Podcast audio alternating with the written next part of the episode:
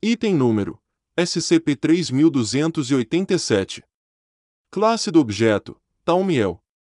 Procedimentos especiais de contenção: não mais do que 50 cilindros de gás líquido classe.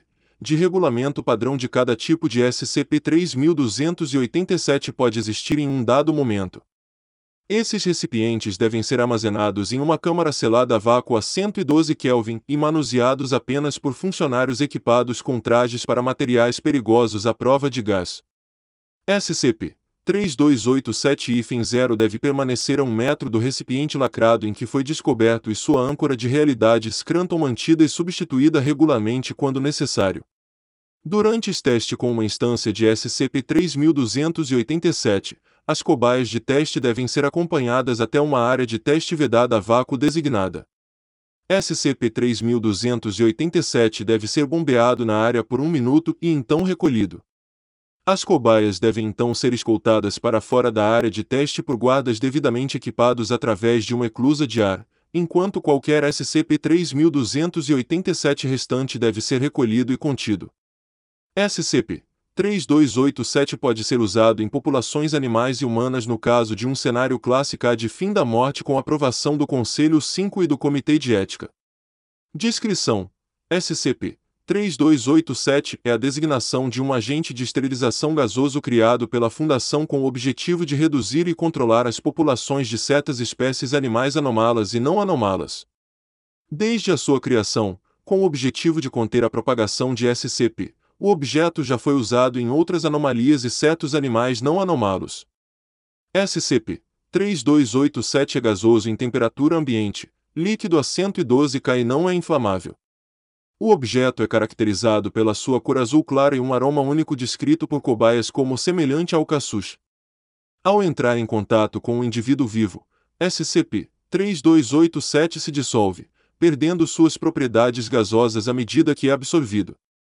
SCP-3287 apresenta três tipos diferentes, designados SCP-3287-1, SCP-3287-2 e SCP-3287-3. Todos os tipos de SCP-3287 são quase idênticos em composição química, mas são diferenciados por compostos anomalos únicos que supostamente alteram seus efeitos.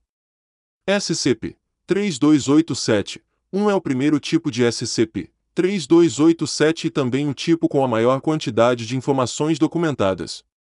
Após aplicação em um indivíduo vivo, SCP 3287 1 o esteriliza completamente, evitando que se reproduza. Isso já foi usado para preservar artificialmente certas espécies de animais na natureza, esterilizando seus predadores, e tem sido usado para evitar que certas espécies anomalas de animais criem descendentes, como mencionado acima. SCP-3287-1 pode ser usado em humanos, mas requer aprovação de nível 4 antes de ser usado. SCP-3287-2 é o segundo tipo de SCP-3287. Apesar de ser semelhante em composição a SCP-3287-1, sua função é atualmente desconhecida. Embora vários testes tenham sido programados e tentados para determinar a função de SCP-3287-2, nenhum deles foi concluído devido ao fato de que todos os candidatos animais e classe D dos testes já eram estéreis antes do início do teste. Não foi tentado um esforço para selecionar apenas candidatos de teste que não sejam estéreis. SCP-3287-3 é o terceiro tipo de SCP-3287 não há documentação de qualquer tentativa de teste com SCP-3287-3. SCP-3287-0 é a designação do documento que detalha o processo de criação de instâncias de SCP-3287. SCP-3287-0 foi descoberto em um laboratório químico seguro da Fundação no sítio em 28 de setembro de 20 durante uma inspeção sanitária de rotina, lacrado em uma caixa de vidro, acompanhado por uma única âncora de realidade Scranton miniaturizada. As instruções já foram copiadas para o banco de dados da Fundação, junto com a mensagem descoberta na página final, que foi transcrita abaixo. Mensagem escrita em SCP-3287-0 De acordo com os registros de funcionários da Fundação, não há um pesquisador com o nome Kaito Shoga Jr. empregado pela Fundação.